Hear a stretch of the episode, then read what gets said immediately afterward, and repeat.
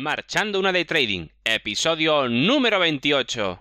El podcast donde podrás aprender trading online basado en análisis técnico y psicotrading para invertir en bolsa, ya sean acciones, futuros o criptomonedas.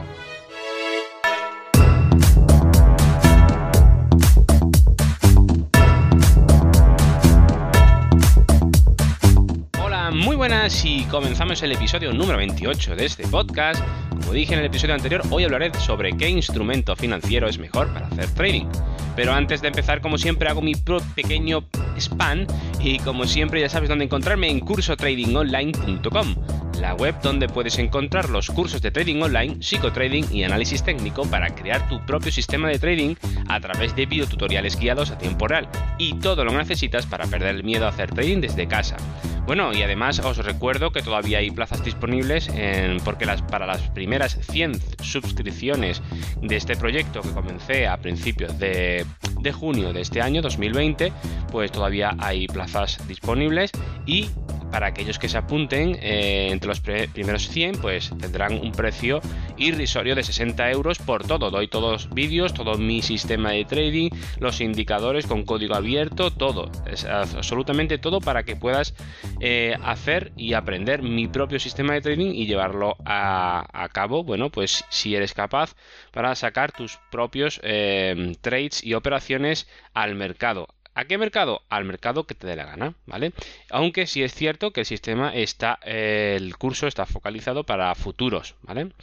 Bueno, pues nada, pues así que hoy vamos a hablar de qué instrumento financiero es mejor para hacer trading. Esa pregunta que nos podemos hacer, que no viene a ser otra cosa que es lo mismo que decir, bueno, ¿y qué mercado, no? ¿Qué mercado elijo para hacer trading? Y muchos diréis, bueno, pero vamos a ver, si esto de operar en bolsa, a ver, yo puedo, por ejemplo, comprar acciones de, de, un determinado, de una determinada empresa, por ejemplo, de Apple, y también puedo comprar acciones de Google, y puedo comprar acciones de, yo qué sé, me da igual, de Santander o de Telefónica.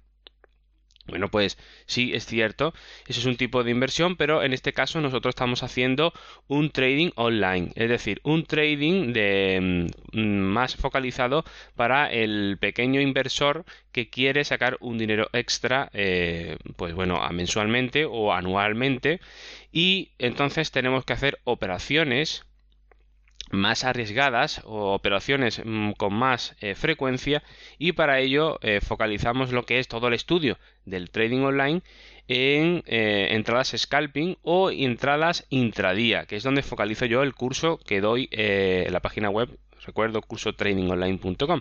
Pero además de todo esto, claro, mm, tenemos también la opción de, hacer, como digo, una operativa pues más de, largo plazo. Pero eh, yo no me focalizo en eso porque el largo plazo, pues bueno, para hacer largo plazo, primero hay que saber invertir.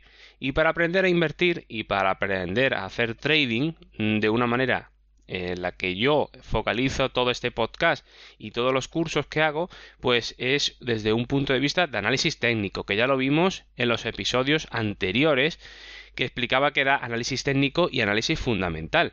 Que quiero recordar, a ver si lo tengo yo por aquí, eh, en, el, en el episodio número 25, pues podéis ver, si no lo habéis oído, pues podéis saber qué es lo que es análisis técnico y análisis fundamental en trading, para diferenciar lo que hacemos, eh, lo que yo intento eh, enseñar a través de este podcast, de este podcast perdón, que es a través del análisis técnico. No me focalizo para nada en el análisis fundamental que ninguno de los dos es mejor ni peor que otro, simplemente son dos visiones distintas de ver el mercado y de intentar eh, invertir en él.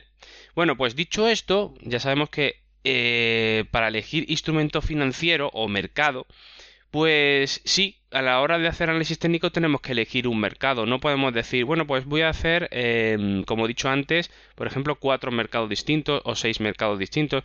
¿Se podría hacer? Sí, pero no, no lo puedes todo hacer a la vez. En principio, a no ser que seas un, cerebro y un crack del, cálculo mental y del análisis técnico, pues va, te va a ser, te va a resultar casi imposible eh, hacer operaciones en todos los mercados simultáneamente. Entonces tenemos que focalizar nuestro esfuerzo, nuestra, nuestro análisis en un mercado en concreto. Yo al principio cuando recomiendo para los que empiezan, siempre recomiendo un solo mercado. No hacer ni dos, ni tres, ni cuatro. Uno, uno. Uno, ¿por qué uno? Porque ya es bastante al principio complicado de, analizar y ver eh, lo que está haciendo el mercado, comprenderlo y, ir, eh, de hecho, e ir aprendiendo y conociendo ese mercado como para eh, intentar comprender o intentar analizar eh, dos, tres, incluso cuatro, cinco, seis. Ya es una locura. Entonces, para empezar, lo primero es a lo sencillo, a lo básico, uno.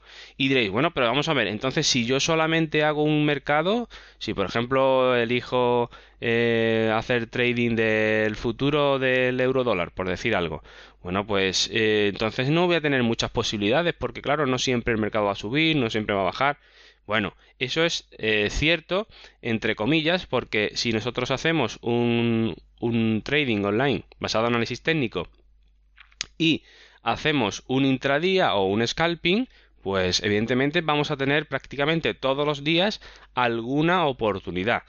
Bueno, a veces no surgen esas oportunidades porque, claro, si por ejemplo el mercado está abierto eh, o el, mercado abierto, digamos, interesante son 8 horas o 10 horas o 9 o lo que, o lo que se presente en ese día. Normalmente, pues tal vez a lo mejor son eh, se da una entrada o una oportunidad por la mañana y yo a lo mejor puedo hacer eh, trading online o puedo hacer trading eh, a partir de, de, las 4 de la tarde. Entonces esa entrada, esa, esa oportunidad que el mercado me ha ofrecido por la mañana, yo la he perdido, no he podido hacer esa entrada.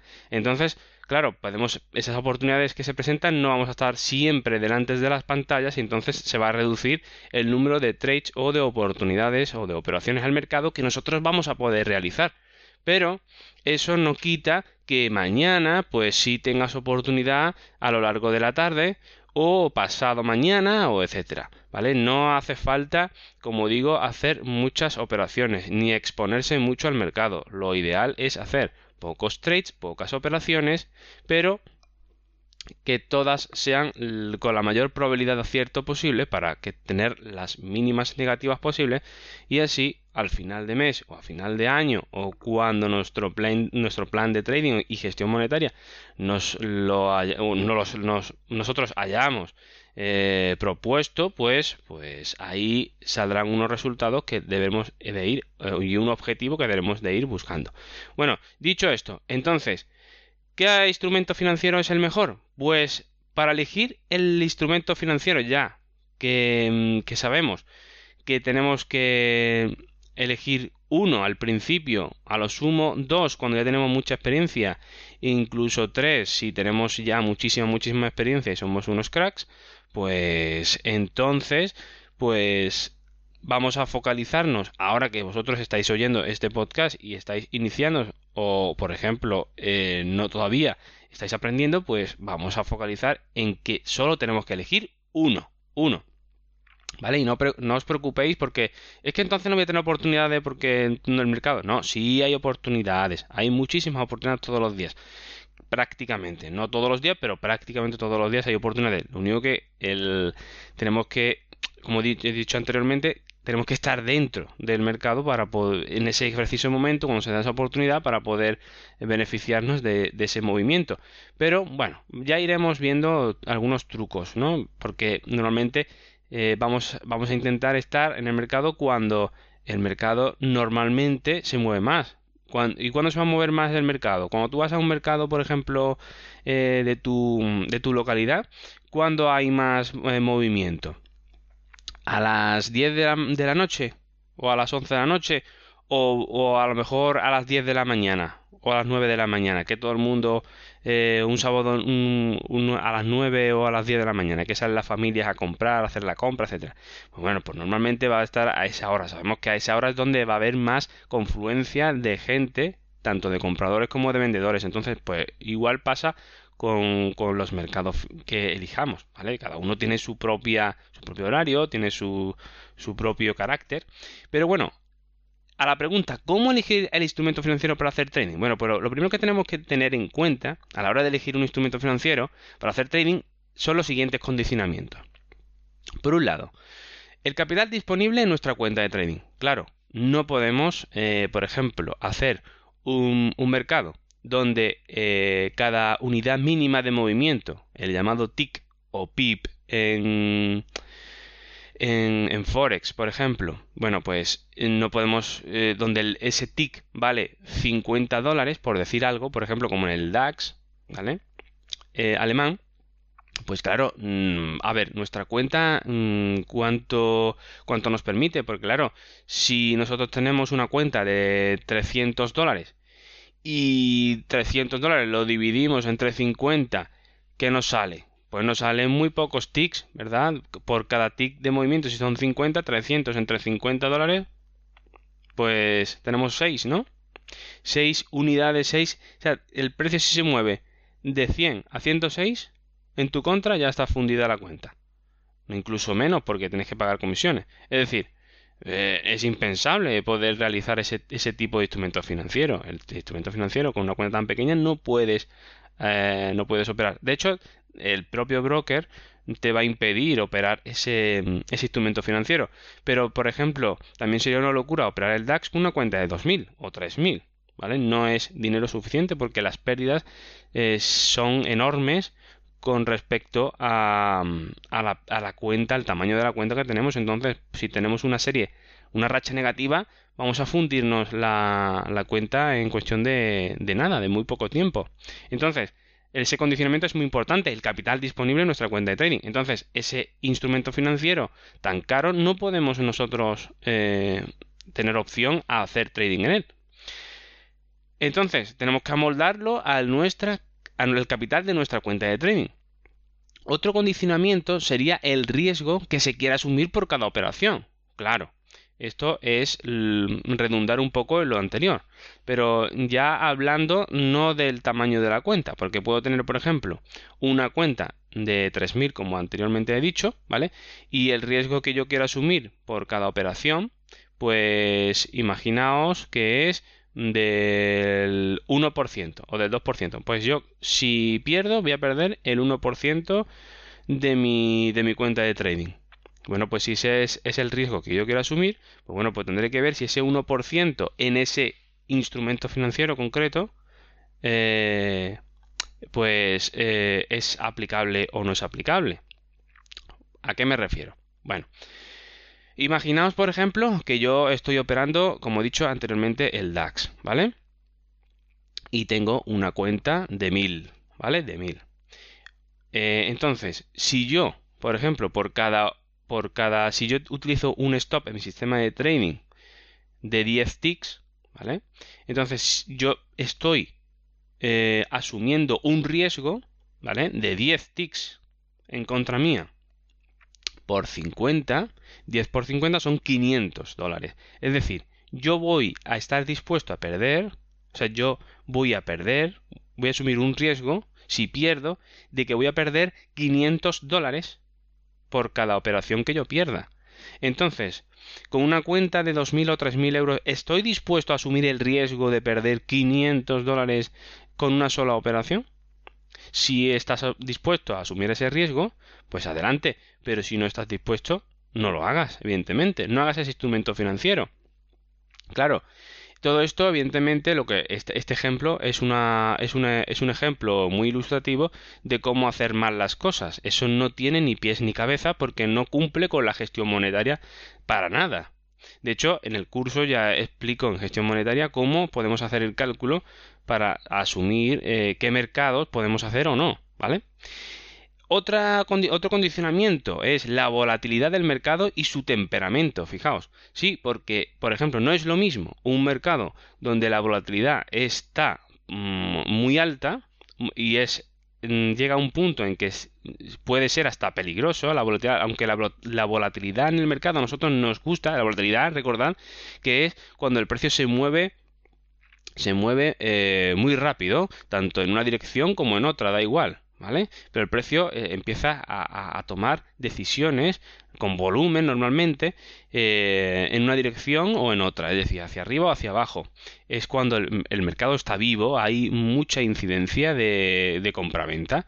Entonces, eso va a dar un carácter, un temperamento también a ese, a ese propio mercado. Por ejemplo, eh, bueno, ese, los ejemplos los pondremos más adelante porque lo vamos a ver, este, este tema concreto lo vamos a ver ahora un poco más adelante, ¿vale? Entonces, haceros la idea de que no es lo mismo hacer un mercado que se mueve muy lentamente, muy tranquilo, que un mercado que se va a mover muy rápido, muy rápido, muy rápido y muy y con mucho temperamento, eh, donde vamos a ponernos muy nerviosos. Bueno, pues todo eso hay que verlo. ¿Por qué? Porque dependiendo de nuestro carácter, pues vamos a poder hacerlo o no vamos a poder hacerlo. Porque si nosotros somos personas muy nerviosas y cuando vemos que el mercado se dispara a, en nuestra contra, se dispara eh, a favor nuestra, pues podemos perder un poco los papeles y hacer cosas que no debemos, pues, eh, pues entonces no nos, interesa, no, no, no, nos interesa hacerlo. Y para eso existe el plan de trading, etcétera, donde vamos a colocar esas normas. También otro condicionamiento sería si se amolda nuestra a nuestra personalidad como trader. Pues sí, esto está muy ligado también al anterior, anterior punto. Si ese mercado Em, tiene una tiene si, si, tiene una forma un temperamento como decía una personalidad porque los mercados también tienen su propia personalidad como las personas que se amoldan a nuestra forma de ser nuestra forma de, de querer ver y operar el mercado pues entonces adelante. Pero si no mejor no hacerlo. Por ejemplo, yo a mí los mercados que son muy muy volátiles y son muy locos, pues no me gusta, no me gusta porque eh, sí, mm, se pueden hacer con el, con el, mismo sistema de trading que yo tengo, se puede hacer perfectamente, se puede hacer con la misma probabilidad lo que tú quieras, pero mm, me pones muy nervioso, me pones muy nervioso, no, no me gustan las cosas que me den la razón con tranquilidad, no me den la razón en dos segundos, o me la quiten, porque me pone muy nervioso eso, no, no, no, es como, no sé, mm, por mi forma de ser no me gusta la resolución tan rápidamente. Entonces a veces pues me, me, parece que, que, estoy jugando un poco eh, con fuego o me da miedo, me, me llega el miedo. Mm, entonces yo conociéndome digo, bueno, pues no lo hago. Me siento incómodo, no lo hago porque si me siento incómodo voy a estar más preocupado en mi incomodidad que en analizar el mercado, entonces no me interesa y no lo hago, ¿vale? Entonces, una vez que tenemos elegido ya con esos cuatro condicionamientos que he dicho, capital disponible en nuestra cuenta de trading, el riesgo que se quiere asumir por cada operación, la volatilidad del mercado y su temperamento, y si se amolda nuestra personalidad como trader, pues tenemos que conocer ese mercado a fondo. Porque claro, cada mercado de instrumento financiero es como las personas, como he dicho anteriormente, cada uno tiene su carácter. Una vez eliges el mercado, debes, de preocuparte por conocerlo a fondo. Saber cómo se comporta en crisis, en época de bonanza, si es más simpático por las mañanas que por las tardes, a qué se suele ir a dormir y a comer. Sí, sí, el propio mercado, ¿no? Es decir, cuando se va a dormir, yo vengo a referir como para que se nos, se nos quede en la mente, ¿no? Cuando nos vamos a dormir, pues, ¿cuándo se suele ir a dormir un mercado? Bueno, pues cuando ya no se, se duerme, no hace nada, el precio ni se mueve, ni hacia arriba, ni hacia abajo, se queda medio parado, pues ya se ha ido, ya, ya se ha ido a dormir, ya no, y son las 11, las 10 de la noche, en hora española, pues prácticamente ese mercado ya se ha ido a dormir. A eso me refiero. Parece que estoy hablando de una persona, efectivamente, porque el propio mercado lo conforman una masa de personas y entre todas forman su carácter único. Por eso eh, conocer su comportamiento nos permite saber cómo va a reaccionar en determinadas eh, circunstancias y esa información nos da un poquito más de ventaja con respecto a los, al resto de operadores. Por eso es muy importante trabajar un, eh, un solo mercado a fondo. Luego, ejemplos de mercados con su propio carácter. Pues os voy a poner dos. Por ejemplo, el GC, el ticker GC o el oro, es como un caballo desbocado, yo digo, ¿no? Domarlo no es fácil y tiene que estar eh, tenemos que estar mm, tenemos que estar preparados para grandes embestidas y saltos porque se puede ir para arriba o para abajo en cualquier momento y a lo bestia. Entonces este mercado bueno pues para gente impaciente y con necesidad de emociones fuertes pues bueno puede, puede ser interesante le puede gustar. Eh, luego Por otro lado, uno contrario sería el, el YM, el ticker YM, que es el mini Dow Jones, que es el que yo siempre recomiendo para empezar, e incluso si te quieres quedar con él, es como un tren. A veces hace paradas y descansa, pero cuando arranca, pues alcanza máxima velocidad y, es constante. O sea, puede ser más aburrido que el oro, pero a veces, a veces pero es más tranquilo de operar y previsible. Y para gente paciente y tranquila como yo, pues viene bien es mucho mejor. O para gente, por ejemplo, que está aprendiendo. Eso es muy importante de que lo tengamos en cuenta. Los mercados tienen su propio carácter y debemos de conocerlo como a las propias personas con las que tratamos en el trabajo, por ejemplo. Como ves, el sistema de trading se aplica igual, pero mentalmente el comportamiento y la actitud debe cambiar dependiendo del mercado, ¿vale? Entonces, ¿qué podemos concluir? La conclusión. Bueno, pues la conclusión es que cada uno debe ir probando en demo distintos mercados e ir comprobando cuál es con el que se siente más cómodo. Y una vez elegido, intentar no desanimarse a la primera y no cambiar, sino conocerlo a fondo y trabajar con él y hacerse experto en ese mercado. Es lo ideal, ¿vale? Hay que ser eh, un poco tozudo en ese aspecto, ¿vale? Y tener esa voluntad de hacerlo. Y como digo en el curso, hago mías unas palabras de Bruce Lee, ¿vale? Porque lo importante todo se resume en esto. No temo al hombre, el, Bruce Lee dijo, no temo al hombre que ha practicado 10.000 patadas una vez, sino que temo al hombre que ha practicado una patada 10.000 veces. Claro, eh, claro, y tiene toda la razón de ser. Por eso nosotros igual, nosotros tenemos que dar 10.000 veces una misma patada. ¿Para qué? Porque no sé si la patada, otras patadas la, daríamos bien o peor, nos funcionaría más o menos, pero si yo una patada en concreto, una concretamente, la he dado 10.000 veces y la he practicado 10.000 veces, casi seguro, casi seguro que eres experto en ese tipo de patada. Y cuando se presente esa oportunidad, vas a acertar. Y vas a tener buenos resultados. ¿Vale? Entonces con el mercado es lo mismo, tenemos que dar 10.000 veces hacer lo mismo en el mismo escenario, en todo igual, para que en ese concreto tú seas un experto, ¿vale? Bueno, pues ya está. Pues esto es todo por hoy. No quiero que sea más largo porque el anterior episodio me pasé. Y quiero que sean de 20 minutitos porque más de 20 minutos una persona no aguanta escucharme, ni a mí, ni prácticamente a nadie. Y entonces, pues bueno, pues esto es todo por hoy. Espero que os haya gustado, tanto si es así como si no. Como siempre os digo, estaría encantado de recibir vuestros comentarios y opiniones. Además, este podcast ya sabéis que está, está, abierto para aquellas personas que hayan suscrito y comprado el curso por 60 euros, que os recuerdo que está hasta los primeros 100 suscriptores. Y que si queréis proponer cualquier tema de trading online, por favor, hacérmelo llegar en contacto a través de la web cursotradingonline.com. Y recuerda que la escaleta del programa está abierta a todos los que se apunten, ¿vale? O sea, todo lo que estoy diciendo los resúmenes también lo tenéis ya eh, puesto en la escaleta, digamos, de este, de este podcast. Lo tenéis para que podáis eh, también tomar apuntes fácilmente. Y para finalizar, si te ha gustado este podcast y te ha podido ayudar un poquito este episodio, te agradecería mucho, muchísimo una valoración 5 estrellas en iTunes o un me gusta en iBox o sígueme en Spotify, así más personas como tú podrán conocerme. Nos vemos en el próximo episodio donde hablaré de la cuenta demo y la cuenta real. Así que sin más, un fuerte abrazo, que tengáis un muy buen día y nos vemos en el próximo episodio aprendiendo un poco más, como ya sabéis, de Trading Online.